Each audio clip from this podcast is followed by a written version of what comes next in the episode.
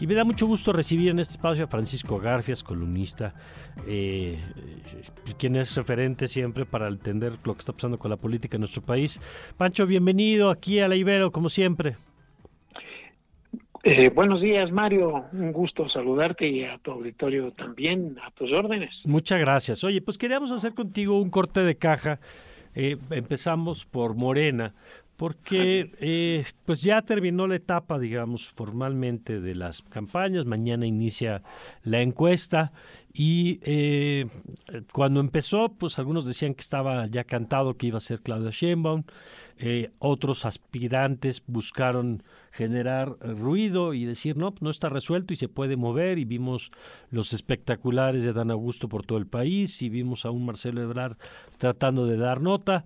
Pero pareciera que eh, al punto final, digamos, antes de la encuesta, no es muy distinto del punto de partida, Francisco. Exactamente. Yo coincido en que eh, la que va a ser postulada el próximo 6 de septiembre, que es cuando se dará el nombre de la corcholata ganadora a la que AMLO adelantó, le va a entregar el, eh, el bastón de mando, es Claudia Sheinbaum. Mm. Eh, ayer veíamos dos encuestas, una de reforma, otra del financiero, donde claramente encabeza eh, la interna de Morena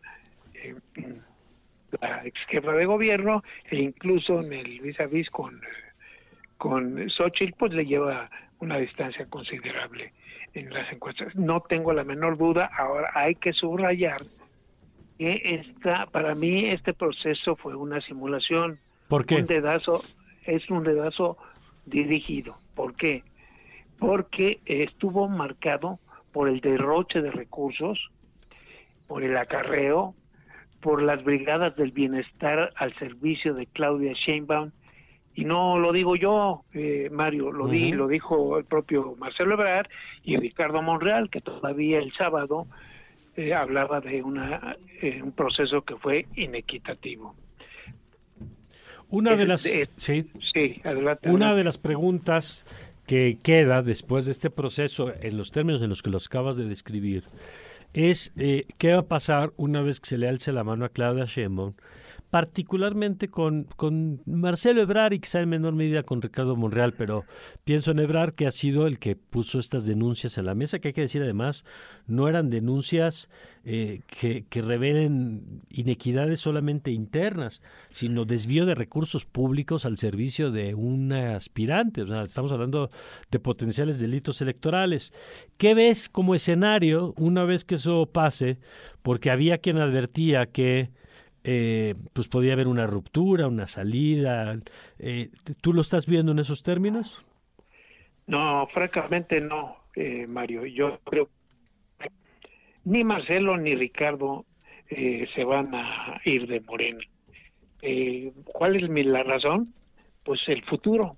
No te mm. olvides que al inicio de esta este proceso interno hubo una reunión con el presidente donde los, los, las corcholatas firmaron un documento en el cual se prevé que el que quede en segundo lugar, el primero obvio va a la presidencia, el que quede eh, en segundo lugar va a, la secretaria de gobernación, perdón, va a la coordinación de los senadores, el tercero a la coordinación de los diputados y el cuarto al gabinete. Es decir, tiene un futuro asegurado. Hay quien dice que eh, podría de última hora salirse, eh, eh, solo en el caso particular de Marcelo, irse como candidato de, Movimiento Ciudadano. Yo, con toda sinceridad, te digo que no lo veo. No lo veo porque ya va Movimiento Ciudadano, la juega como candidato y pierde, pues ahora sí que a dónde se va. Claro. O sea, porque Movimiento Ciudadano no tiene por mucho que diga lo que diga Dante Delgado, no tiene eh, posibilidades de llevarse el triunfo y, y, menos de, de, dar a Marcelo Ebrard la posibilidad de colocar a tanta gente que se salió de donde estaba trabajando para ir a su proyecto. Entonces, yo pienso que esta, esta, este resumiendo lo que te dije al principio, este es, una, es un dedazo dirigido, disfrazado de eh, encuesta, con las encuestas que están haciendo, pues, cuatro espejos y la encuesta eh, nacional que va a ser la que cuente al final para, eh, puedo adelantar que va a ser Claudia Sheinbaum. Mucho, pero muchísimo nos sorprendería que no fuera el caso. Ahora, vámonos, vámonos con lo que pasa en el lado del, del frente en donde se fue decantando, construyeron un proceso, que hay que decir que el proceso lo, lo construyeron antes de que se generara este movimiento de simpatías en medios, en redes y, y también en, el mundo real, digamos, físico, en torno a Xochitl Galvez.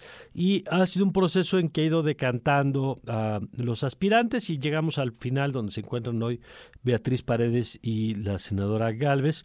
Y la pregunta es, ¿qué crees que pase eh, con con pues, lo que vemos que es un partido que presiona mucho para bajarla antes del domingo y una senadora, la senadora Paredes, que dice, pues yo ya estoy en este y voy hasta el final. ¿Cómo lo ves y qué riesgos hay en todo caso para el frente en la conducción de esta etapa final de su proceso?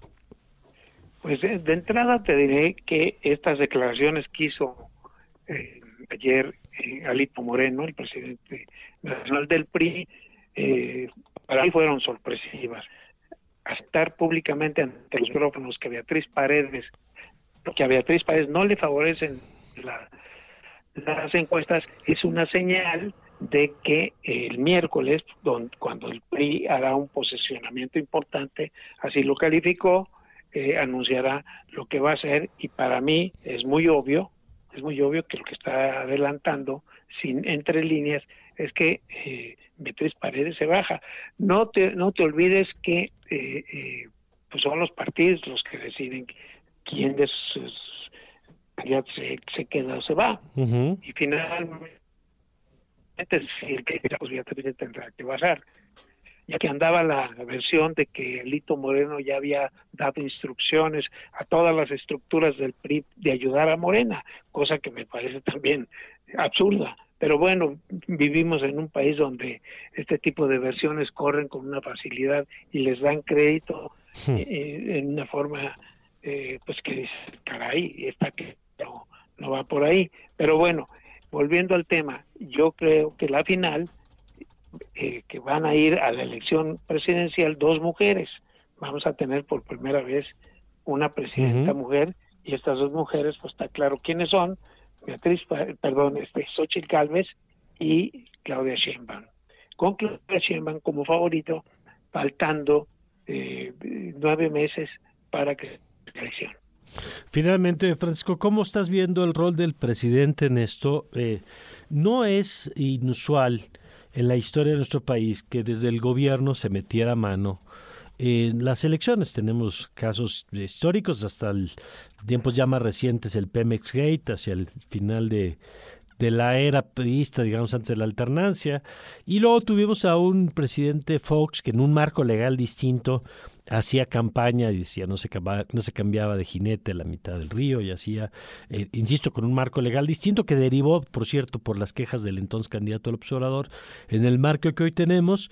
Y, te pregunto por eh, esto que ha dicho el presidente, que ya mencionabas, de la entrega del bastón de mando y de la ceremonia que pues parece que a mí me suenan, no es otra cosa más que un intento de una muestra de elección anticipada o de, de simbólica, decir, no, pues yo ya le entregué el bastón a Sheinbaum y ya esa es la verdadera sucesión, ¿no? Este, se nos cortó ahora la, la llamada con Francisco Garfield, la vamos a, restablecer, pero a mí me parece que yo no sé en términos legales qué implique que el presidente te haga una ceremonia donde le entregue, pues no, todo el presidente dice, no, pues no le voy a entregar la banda. Ah, bueno, nomás faltaba, ¿no? Eh, pero el presidente no deja de ser presidente nunca.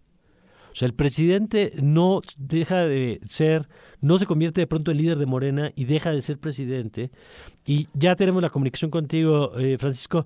Te pregunto por esto que ha dicho el presidente, esta ceremonia que va a ser, pues cómo la ves y qué implica. Pues mira, eh, de entrada tu pregunta antes de que se nos cortara la llamada era eh, que, me pareció el papel que había jugado el presidente. Me parece verdaderamente de un hombre que no respeta las leyes, un hombre que se pasa el Estado de Derecho por el arco del triunfo.